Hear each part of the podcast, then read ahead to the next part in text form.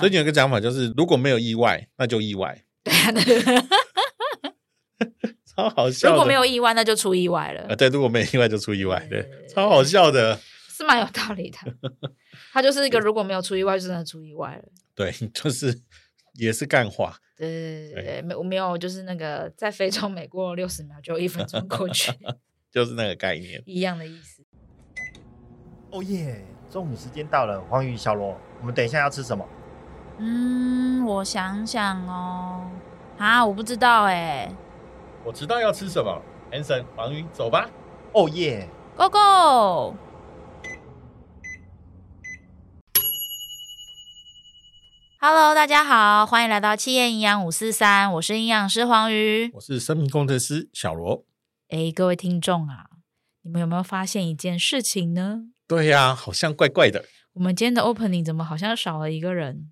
我们点点看，只有两个耶。对啊，中间的那个我是管理顾问 Hanson 不见了。他怎么了？就是有人啊，跟我们约了要录音，结果听说他现在本人还困在。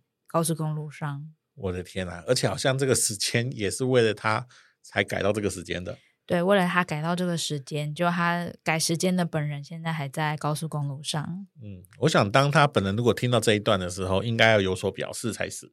对，就是信用卡记得要拿出来了。我们可以先预定餐厅，然后用他的名字来订。对对对对，直接用他的名字来订，然后指定刷他的卡，这样可以可以可以。登记卡号。那我们今天就由我们两个来为大家做主持哦。对，我们今天这一集呢，要接续我们的第四十四集、四十五集，我们都在讲睡眠嘛。嗯，我记得那个时候我们从怎么样从好的睡眠一直进到睡眠的心理因素。那今天有更不一样的内容要继续往后延伸吗？今天要来讲的是生理因素。哇，生理是很重要的。对，因为我们都说身心身心嘛。那四十五集的时候，我们讲的是心理，心理会影响我们睡眠，焦虑啦、压力啦，或者什么跟家人吵架等等，都会影响睡眠。嗯。但是有没有一种可能是，也许我们的睡眠睡不好，是因为我们的身体出了状况？有可能呢、欸。我记得很多时候。我们如果只是关心自己的心理状态，其实不完全的。或你关心你把你的营养弄完，可能也不够完整。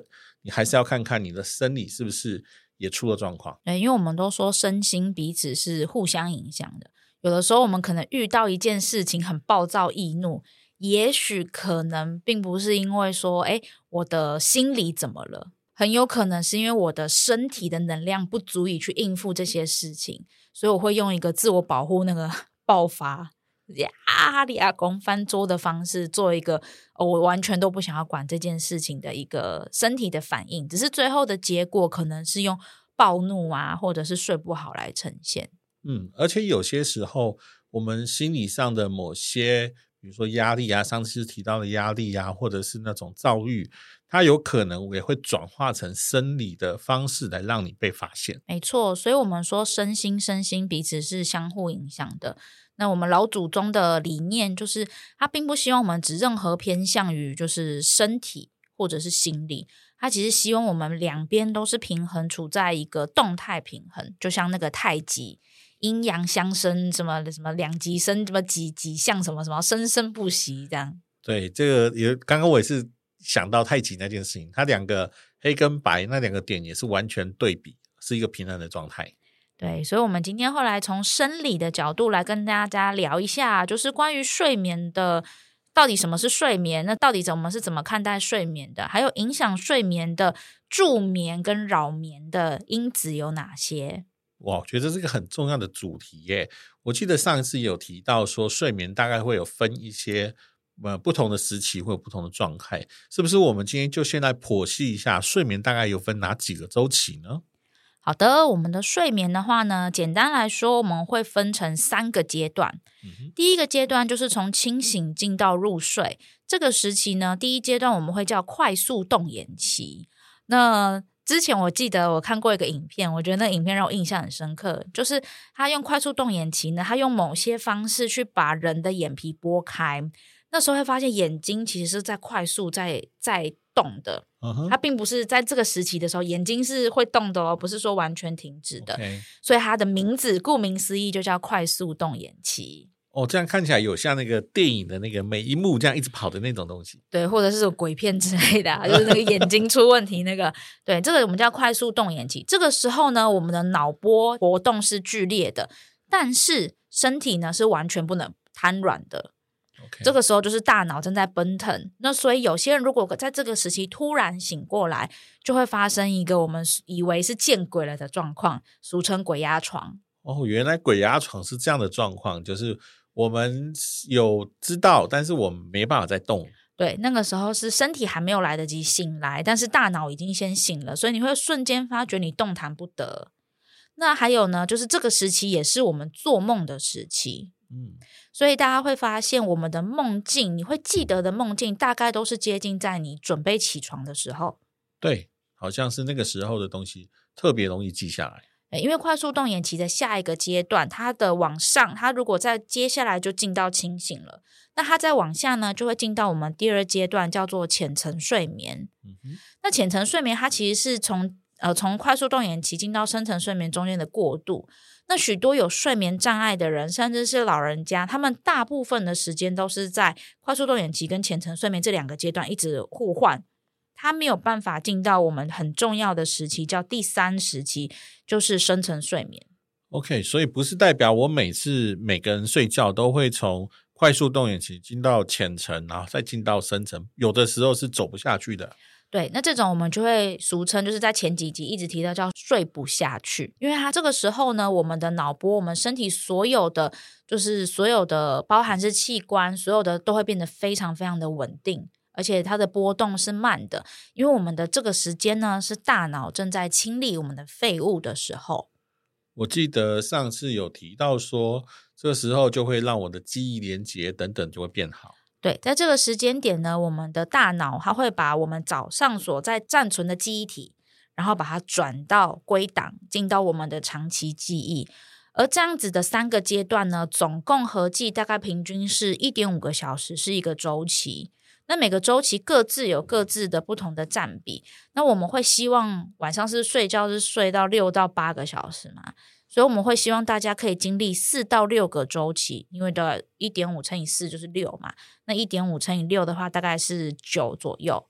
那所以每个人睡觉的时间大概是六到八到九个小时，就是以一点五为倍数的概念。对，那所以有一些的睡眠法，他们就会说，不管怎么样，你每一次的睡眠至少都要以一点五个小时为单位，它是用睡眠周期来去做计算，确实在学理上面是行得通的。但是在这个睡眠的周期很有很重要的一点，就是你要能够进到深层睡眠，你才有休息。没有进到深层睡眠，大脑那些废物是没有被清理掉的，那起来也一样会觉得很疲劳。OK，我记得上次有提到两个。有两个角色都会一直在做，就是清道夫跟那个图书馆的管理员嘛。对对对对对，所以呢，在我们的清道夫跟我们图书管理员都是深夜时间才会出来的。一个呢是负责把今天我们大脑所制造的各式各样的垃圾，就是啊清干净，身体可以去代谢掉。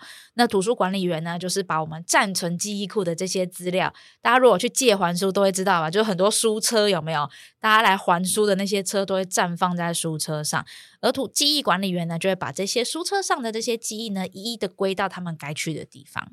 嗯，大家如果想要知道上一集所提到的重点，欢迎回去看哦。诶，我们的第四十四集跟第四十五集都在讲跟睡眠有关的主题，一次听会非常的有感觉。大家这集哇哦，睡眠大补贴，真的诶，我有个小问题，上次有提到说中午的时候小睡一下是好的，那我们刚刚黄宇有教我们一个睡眠周期大概是一点五个小时，那我中午我记得上次有提到不要睡那么久嘛，那中午合适也用一点五个小时的时间来做规划吗？中午是不适合的，因为我们这个睡眠周期其实它是跟着日夜节律在走的。我们就是人类本来就是一个白天型的动物，进到晚上了之后呢，我们的那个助眠的荷尔蒙，就是褪黑激素，就会开始大量的分泌。它每一次从清醒到进到深层睡眠，再回到快速动眼期，这样子是一点五个小时。但是在白天我们没有办法这样做，因为其实白天不是睡觉的时候，嗯、白天的这个小睡一下有点像是休息。嗯就是你，哎，你今天白天可能处理很多事情，或者身体很劳累，你有点像是就是手机用电用了，哎，用到五十，赶快插个那个行动电源，赶快把它插上去充个电，接下来再继续完成你今天呃晚下午到晚上该做的工作。而我们晚上睡觉呢，是真正拿那个插插头有没有直接充我们的手机，是真正完整的大充电，两个不太一样。OK，所以刚刚意思是我们从这个快速动眼期进到浅层，进到深层，再回来，这大概一个周期是一点五个小时。但这一点五小时很有可能，因为你没有办法睡得很深，你只你只有在快速动眼期跟浅层里面来回而已。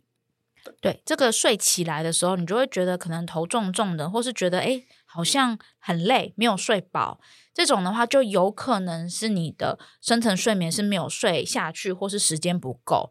那这种时候要检测的方法，就我们在四十四十四集的时候有提到嘛，可以做一些脑波检测啦，或是讲大家现在很多人都有带穿戴式装置嘛。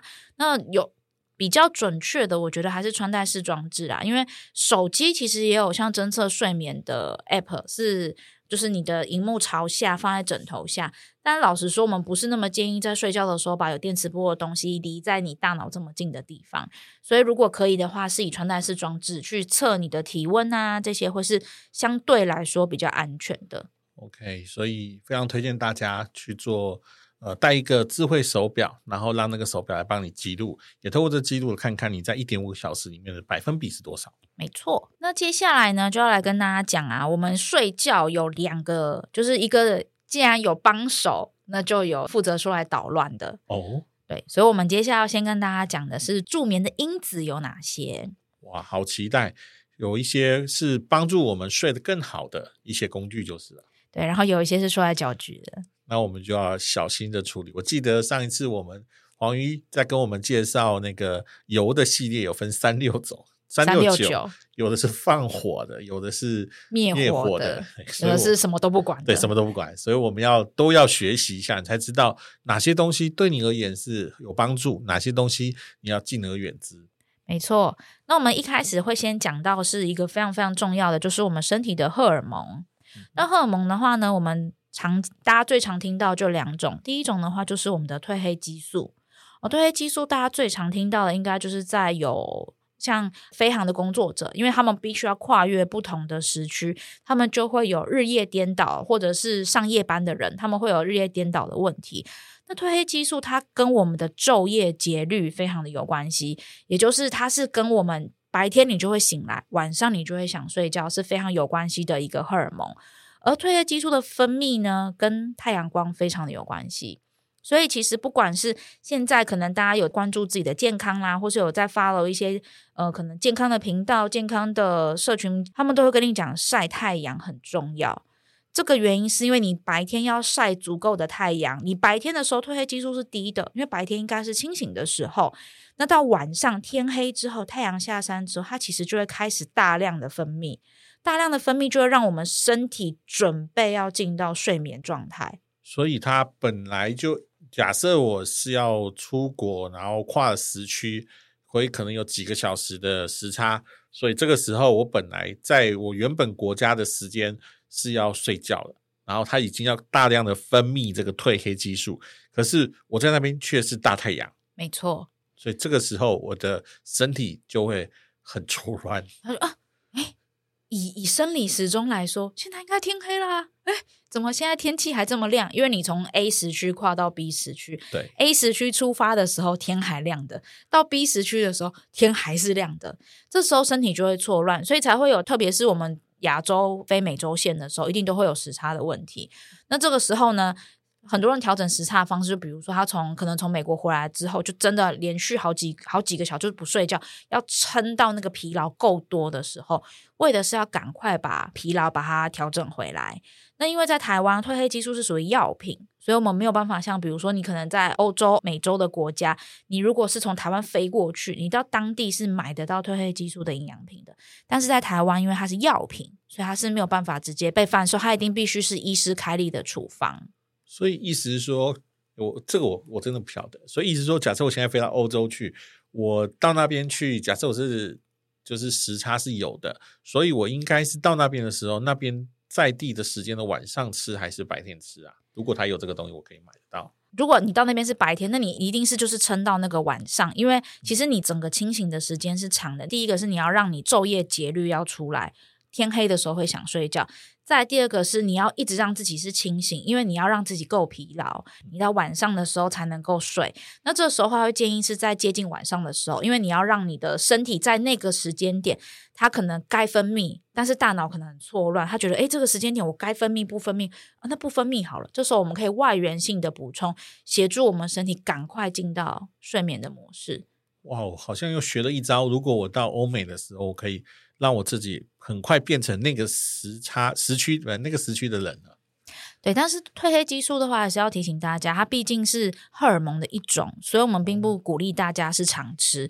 因为你真正有睡眠问题的话，应该是回头去找到说，到底引起你睡眠问题的那个核心的原因是什么，而不是一直靠这样子的荷尔蒙，因为。当你一直求外援的时候，你身体就会觉得，哎，那我今天不用工作啦，反正我不用工作，我也有钱拿，那我每天就是就闲闲没事做，它可能反而会回过头来影响你身体原本分泌褪黑激素的那个机制。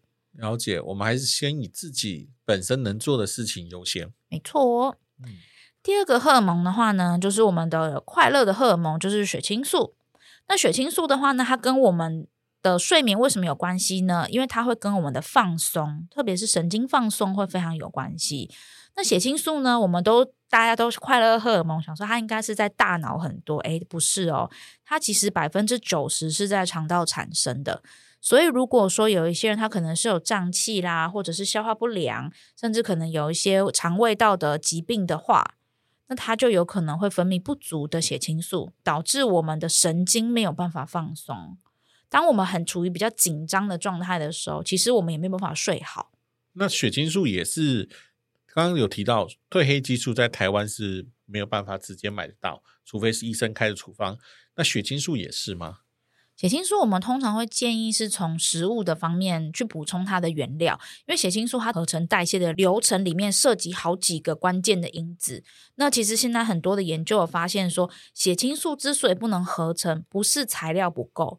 而是中间几个关键的那个路口，它可能打不开，锁住了，或是它就把你导到别条路去了，甚至回过头来是我们的肠胃道环境不好，所以它本来我应该 A 加 B 等于 C，诶，结果它的公式就永远都写不对，A 加 B 等于 D，制造出了一个有点像血清素，但又不是血清素，然后的一个错误的东西，进而去回头又去影响到我们身体对于血清素的使用跟代谢。哇，这看起来这个工程很关键。又不能随便的把公式写错，那这件事情是很很重要的一件事情。对，所以血清素的合成才会跟我们的生理会把它放在这一集里面讲，是因为它其实跟我们身体的整个肠道的健康啦，甚至你的肝胆的代谢啦，然后还有就是你身体里面对于很多物质的营养素合成，是不是那条路径是好的？甚至有一些还会牵涉到你原始的基因型，很复杂的一件事。对，那这些的话呢，大致大部分来说啦，其实它在传目前的主流医学里面是没有做这样子的检测的，但是它可以是在功能医学里面，它可以去回头检测说，诶，你的那个路径里面那几个关键的路径。它是不是代谢是有问题的？可以做一些这样子。如果你怀疑，或是你的医生怀疑有这样子的问题，可以做进一步这样子的检测，就回头找说，今天到底我的血清素出不来，是我的肠道的问题，还是我在合成代谢的地方就出 trouble 了？这样。OK，所以功能医学的领域里面是有办法把血清素这边是否通畅的这件事情发现出来的。没错，它可以找到说你今天血清素。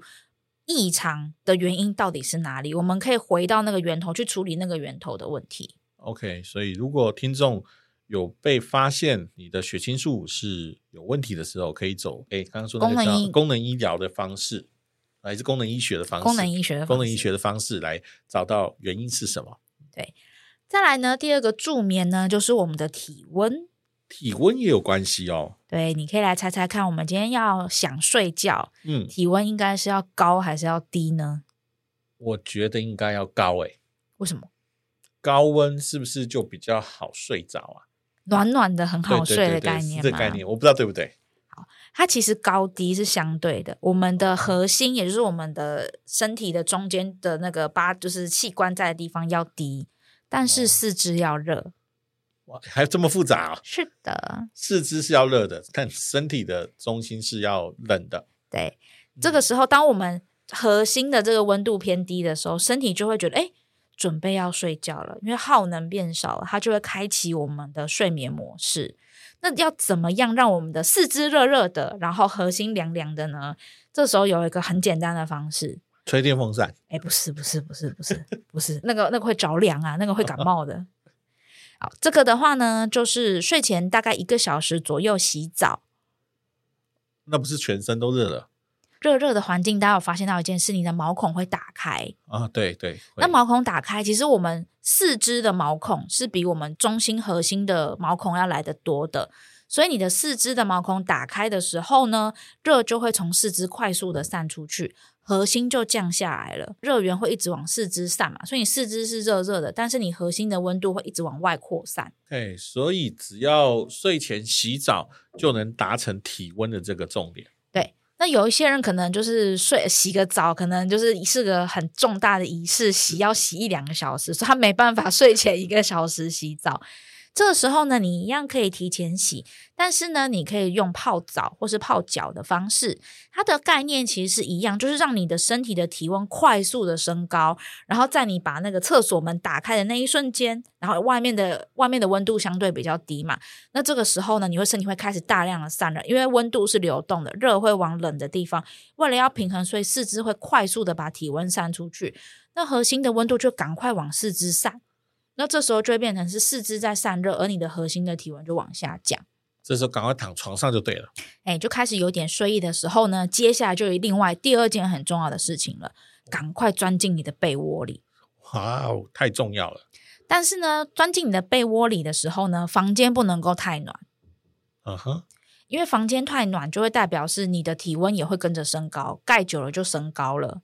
所以呢，它会是房间的温度，你可以大概落在大概二十度左右的温度，而你的被窝呢是要暖暖的。然后呢，因为像像冬天嘛，对不对？对。冬天很多人睡觉是把自己埋起来，是啊，好像做一个窝一样。对对对。大家请记得，请记得要把你们的头冒出来。头冒出来，第一个是要换气，嗯，这个很重要。对。第二个是要散热。因为其实我们大部分的人在睡觉，其实不论是冬天或是夏天啦，夏天我们可能有开冷气的时候，我们大应该理论上都是脖子以下会在被子里，脖子以上会露出来，因为毕竟还是要换气嘛。嗯、那这个时候，我们的头部就是散热的地方。嗯、这个散热呢，它其实是让身体的就是体温接受器去了解说，哎，外面的温度是比较低的，嗯、所以我里面是暖的，嗯、所以我就可以好好的睡觉。OK，因为如果外面太热的话，其实我们全身的温度就会高起来，温度高就会走到另外一条途径，叫做唤醒那条路径，就把我们叫醒。太热了，嗯、大家应该有试过那个冷气关掉，半夜被热醒，嗯，那就是热到就是哎，身体觉得不行，你现在应该要清醒了。哦，所以是其实是要室温要低，因为这样子我会一直散出去，然后我是透过头散出去，因为我可能在冬天就。包在里面，没错。哦，了解了，这样就完全懂了体温这一点。对，这个是温度。嗯、那接下来呢，另外一个很重要就是光线。光线我们其实在四十四集跟四十五集都有提到。最好啦，其实我们晚上的以前我们的古代人他们在野外在睡觉的时候，他们其实的光线来说，有时都是比较少的，甚至他们会住在洞穴里面嘛。所以他们晚上的时候，其实可能火是完全灭掉，是完全黑漆漆的状态。所以这也就代表，其实我们睡觉的环境是要是漆黑的，因为光线，因为我们是说人类是那个白天的动物嘛，所以当太阳起来的时候，我们身体就会接收到一个讯息，就是你该醒了。所以你如果你的房间是亮的，身体就会显示，诶，我现在到底是应该是醒着，还是应该要睡觉？这时候就会也会造成影响，是你又是你又睡不下去了，因为身体一直在说，诶，要睡不睡，要睡不睡。但是其实你也许你已经睡着，但是他没有睡下去。所以大家在家里面可以，比如说，如果诶你家里的窗帘是可以换成是遮光窗帘，或者是有些人可能因为家里的关系，像我们家因为装潢已经太久了，没有办法换成遮光窗帘，我就戴眼罩。嗯，眼罩是一个很好的方法。对，那眼罩是因为我们眼睛是接收光线最大、最细胞量最多的，但是其实皮肤上也有啦，所以其实睡觉的时候都最好就真的是把自己包起来，嗯、尽量减少接触到光线的面积。OK，上次有提到，嗯、其实身上有很多的感应器。对，感光的，全身都是感光器。对，这样子，因为只有我们那个晒太阳晒晒才会变黑嘛。对对对，所以黑色素沉淀，黑色素就沉淀。对，所以我们要注意你的环境。而且我记得前几集也有提到，就是光源不要在上面，对，光源在下面。对，因为光源在上面的话，我们比较容易接收到那个光线。嗯嗯，我们在 Podcast 里面还不断的往前复习呢。没错，再来的话呢，是第四个重点是。我把它叫做是睡眠铺满。这个铺满很简单，它就是要累积足够的疲劳度，你的睡眠铺满满了，你就会想睡觉了。大家应该有试过，就是三天不睡觉，两天不睡觉。年轻的时候应该有遇试过这样子的，嗯，然后那个到家一碰到枕头，嘣，就立刻睡着了。那个就代表是你已经累积了太多的疲劳，你的睡眠铺满已经满多到满出来了。所以当你一碰到枕头的时候呢，那个铺满就打开了。他就啊，就开始那个钱就把它就就就就开始数钱，然后把它花掉了。哦，所以睡眠铺满指的是我累积了要睡眠的需要，然后这个时候要把它全部放掉。对，睡眠睡觉的时候就是把铺满清空，隔天早上再来一次。嗯、OK，我清空以后又可以重新再睡，而且这睡的时间请用一点五小时为周期。对，一点五小时为周期，睡六到八个小时。有诶，其实我蛮多的这种经验，都是因为，尤其是特别是那种动脑太多，或者是完全在那种心流的时候，比如说像我在教课的时候，我常常就会呃，在整个课程里面超级亢奋，然后但是只要一回到家，我就瞬间就就累了。对，因为其实在这个过程中，你大量的在累积你的睡眠铺满，那这个铺满其实它已经满出来了，只是可能因为外界的环境让你当下是没有办法松下来的。那当你回到一个让你可以放松、安心的场所的时候，你就会瞬间觉得啊、哦，那个扑满整个满到就是啊、像潮水般涌来啊、哦，该睡了，该睡了。原来是这样子，所以我们平常，所以如果我们在白天的时候，我们。呃，做的有些事情可能是会快速的累积这个铺满内涵的哦。对，所以，我们接下来讲到第五个运动呢，其实它就是另外一个可以帮助我们累积睡眠铺满的方法。那这个运动呢，要提醒大家的是，建议大家在睡前两个小时内不要做剧烈运动，因为剧烈运动它是会刺激我们身体的交感神经，那交感神经本身是主兴奋的。啊，你运动完之后很嗨，可是比如说你运动完十点了，但你十二点就要睡觉了，那你不可能运动完的那一瞬间那个兴奋感就消失，它一定是慢慢慢慢慢慢的变少，所以呢，你就会发现到半夜一点两点的时候，你还眼睛睁得大大的啊，因为你的那个兴奋感还没有退下来。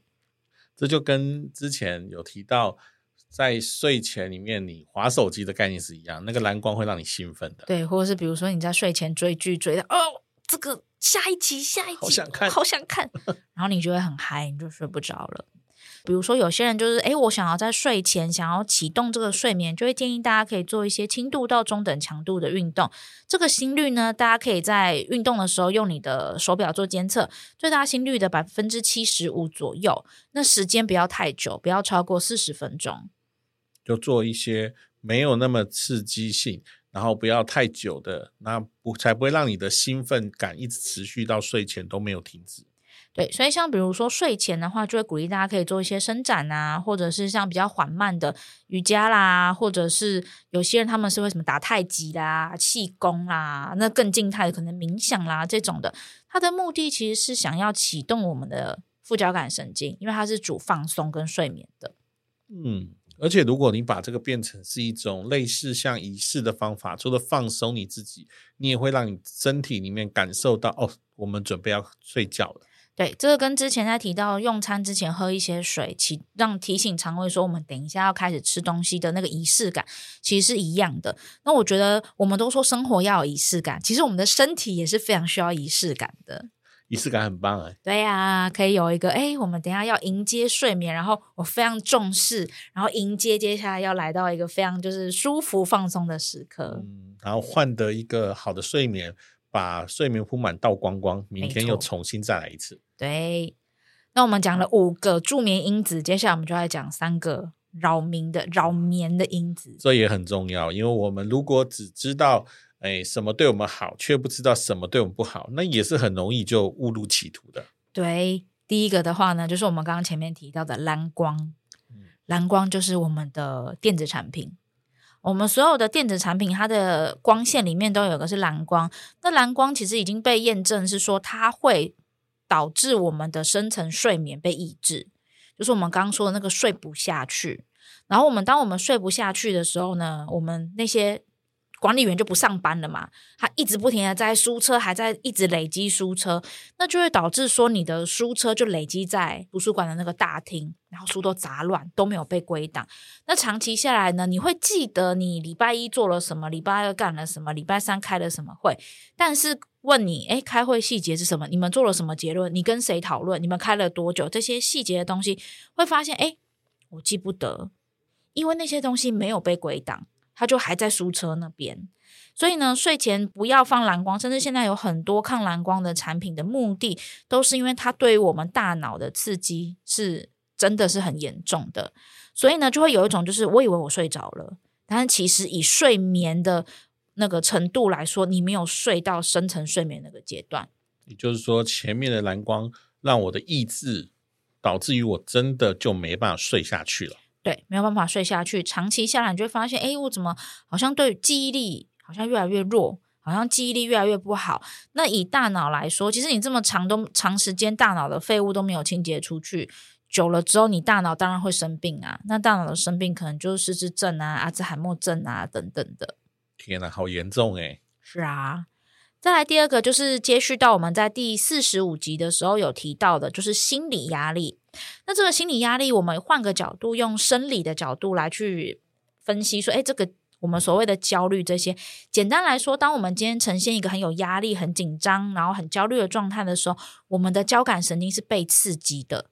它刺激的时候，它就会呈现紧绷，准备战斗。我等一下要去跟人家打架、吵架等等的这个备战的状态，那我们就没有办法放松。那即便可能我们在入睡之前，比如说做了瑜伽啦，做了一些事情，启动了我们的交感神经，但是其实我们的呃副交感神经，但其实我们的交感神经从来没有放松过。这个时候，我们就算睡了。也是呈现在全身是在备战状态的睡睡的那个过程一样，我们也一样睡不下去。嗯，这上次其实在心理因素里面提到的那些，当你有焦虑，当你有过大的压力的时候，你就会无法入睡，你还一直担心着，你心里面朝思暮想都是等一下怎么办？明天我有个大报告，我就没有办法把它完成。那这样子其实会让你感觉想睡，但事实上你躺不下去啊。对，躺不下去，或是睡，你就一直觉得你好像一直睡得很浅，脑袋一直有事情，然后整个早上起来就觉得天哪，我昨天晚上都没有睡，对的那个很不舒服的感觉。那这个很大一部分可能是跟我你的交感神经从头到尾都没有放松，它一直呈现很紧绷的关系有关。那如果长期是处在这样子的状况下的话，很可能另外一部分就是。回到是到底什么事情引起你的焦虑跟紧张？适度的，比如说寻求像小罗生命工程师或者是一些心理咨商等等的资源，让自己去了解说到底是什么事情导致我的焦虑跟紧张是很重要的。嗯，这很重要。如果你可以有一个很好的这种教练，或者是能够可以倾听的对象，帮你找到真正纠结的原因，其实有时候你就放下了。你知道那个松松下去的时候，那个感觉有是很好。对，你就可以好好睡觉了。对，有知道的问题症结点，你把它放开了。哦，原来这个东西我在意的是明天我可能会怎么样，但是其实你现在想已经没什么意义了，何不让自己好好的把你的交感神经放松一下，让它休息一下。明天早上我们一早起来再冲刺，其实可能会有更好的效果。没错。那最后一个扰民呢？这个比较难被发现，但是其实现代人呢，很多人的身体都大概呈现一个这慢性发炎的状态。这慢性发炎的状态，可能比如说你天气一变就过敏啦，你的肠胃一直不太好啦，或者是你一直觉得你的关节或是你的哪里有一些，它没有到它没有到疾病，但是它会让你可能觉得哪里怪怪的，或者是不太舒服，甚至有些人的话可能会有慢性皮肤过敏等等的问题，这种都是慢性发炎。那慢性发炎就回到我们上次在讲油的三六九的那一集里面嘛，就想你的身体一直有人在放火。那也就代表身体必须要疲于奔命的去灭火。当他一直在处理身体里着火这件事情的时候，其实他就没有办法好好的去做保养、维护跟修复。嗯，也就是当我们的身体一直处在压力的状态下，这个跟心理压力不太一样，它是属于身体的压力，而身体的压力长期下来，自然也就会。回头去影响到我们身体所有荷尔蒙代谢啦、营养素代谢啦，甚至你的反因为发炎而让你的交感神经很紧张，你的副交感神经没办法发，没办法启动等等的都是有关系的。所以你会发现，其实我们人就是一个很复杂的一个系统，而且牵一发动全身，所以你不能小看了，或者是就怠慢了某些事情，让它造成发炎。或让它慢慢的发炎，都会造成你整个系统的运作不正常。对，但是其实像我们刚刚讲到这么多的生理因子，然后我们在四十五集的时候讲到心理因子，其实身心身心他们是互相彼此相关的嘛。所以我们在处理问题的时候，处理这些症状的时候，我们并不一定同时要全线开战，因为全线开战，其实你很累，我们也很累。我们可以针对其中一个可能此刻最困扰你的问题先下手，因为大家可以把像像身体里面就是一个齿轮，一个一环扣一环。我今天从一个问题切进去，我处理了这个问题之后，诶，齿轮就开始转动了，其他的东西它就会往一个好的方向前进。反之也一样，当你今天一个地方出问题了，它其他的路径也会出问题，就往一个坏的方向前进。嗯，所以决定往好的还是往坏的，是你决定。但是你可以好好的，平常就看一下自己有没有什么齿轮是没有卡住了，然后或者是你怠慢了某个小齿轮，而造成某个环节就不会继续往前动了哦。对呀，好哦，那我们今天呃，听了黄鱼给我们很多很多关于睡眠的这些生理的一些相关的因素，有好的有不好的，能不能给我们总结三个重点呢？好，那在我们的睡眠的部分呢，我们有分睡眠周期。那我们的睡眠周期呢，大概每一个周期是一点五个小时。我们希望大家每天至少都可以睡四到六个周期。那在助眠的系列呢，影响因子有好几个，像有荷尔蒙、有体温、有光线，然后有睡眠铺满，也有我们的运动。那扰眠的话呢，真的就是睡前尽量不要滑手机。然后呢，还有就是我们的压力呀、跟焦虑这些心理方面的因素，我们还是要找一些方式去舒压，或者是找一些相关的资源去处理这些心理方面的压力。那如果是身体的慢性发炎呢，就会找营养师。我们这边可以从饮食、生活跟生活作息去下手，去处理你身体这个到处放火的这些，就是放放火的人，赶快把他们抓起来。OK，其实，在这一系列的睡眠相关的内容里面，非常欢迎各位听众把它分享给你的伙伴或你的朋友或你的家人。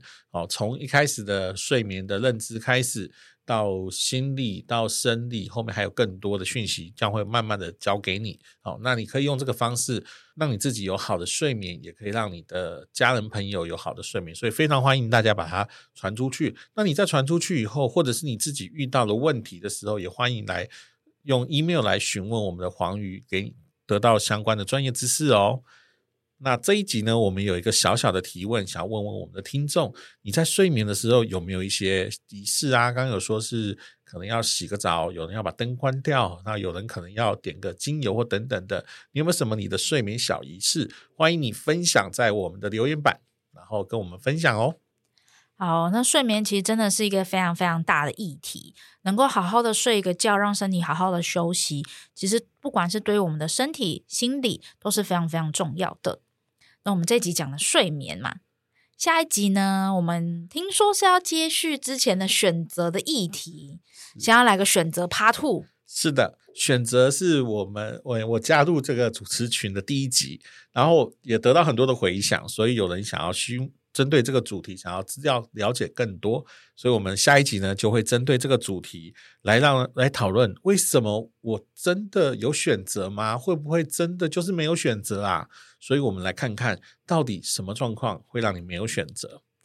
哦，我比较期待是什么状况会让我没有选择诶，因为我蛮期，就是好像这世界上应该没有什么东西是绝对的，但是这个主题我会很期待。真的，因为其实我们常常都会听到一句话，就是啊，我就没办法啦，没选择啦，只能这样啦。那个其实你自己就把你放在没有选择的状况。哦，那我们期待下一集，嗯，那个小罗来跟我们分享一下，难道我们真的没有选择吗？好的。好，那我们今天这一集就到这边喽，我们下集再见喽，大家拜拜，拜拜。哦，终于下班了，哎，Hanson 小罗，我们赶快去打卡了。等一下啦，黄宇，还有一件很重要的事情要说，马上追踪和订阅这个节目，才能第一时间收到频道的更新哦。也要在 Apple Podcast 跟各大收听平台留下五星好评哦。哦耶，棒棒！那 Hanson 小罗，我们明天中午茶水间见喽，拜拜。拜拜。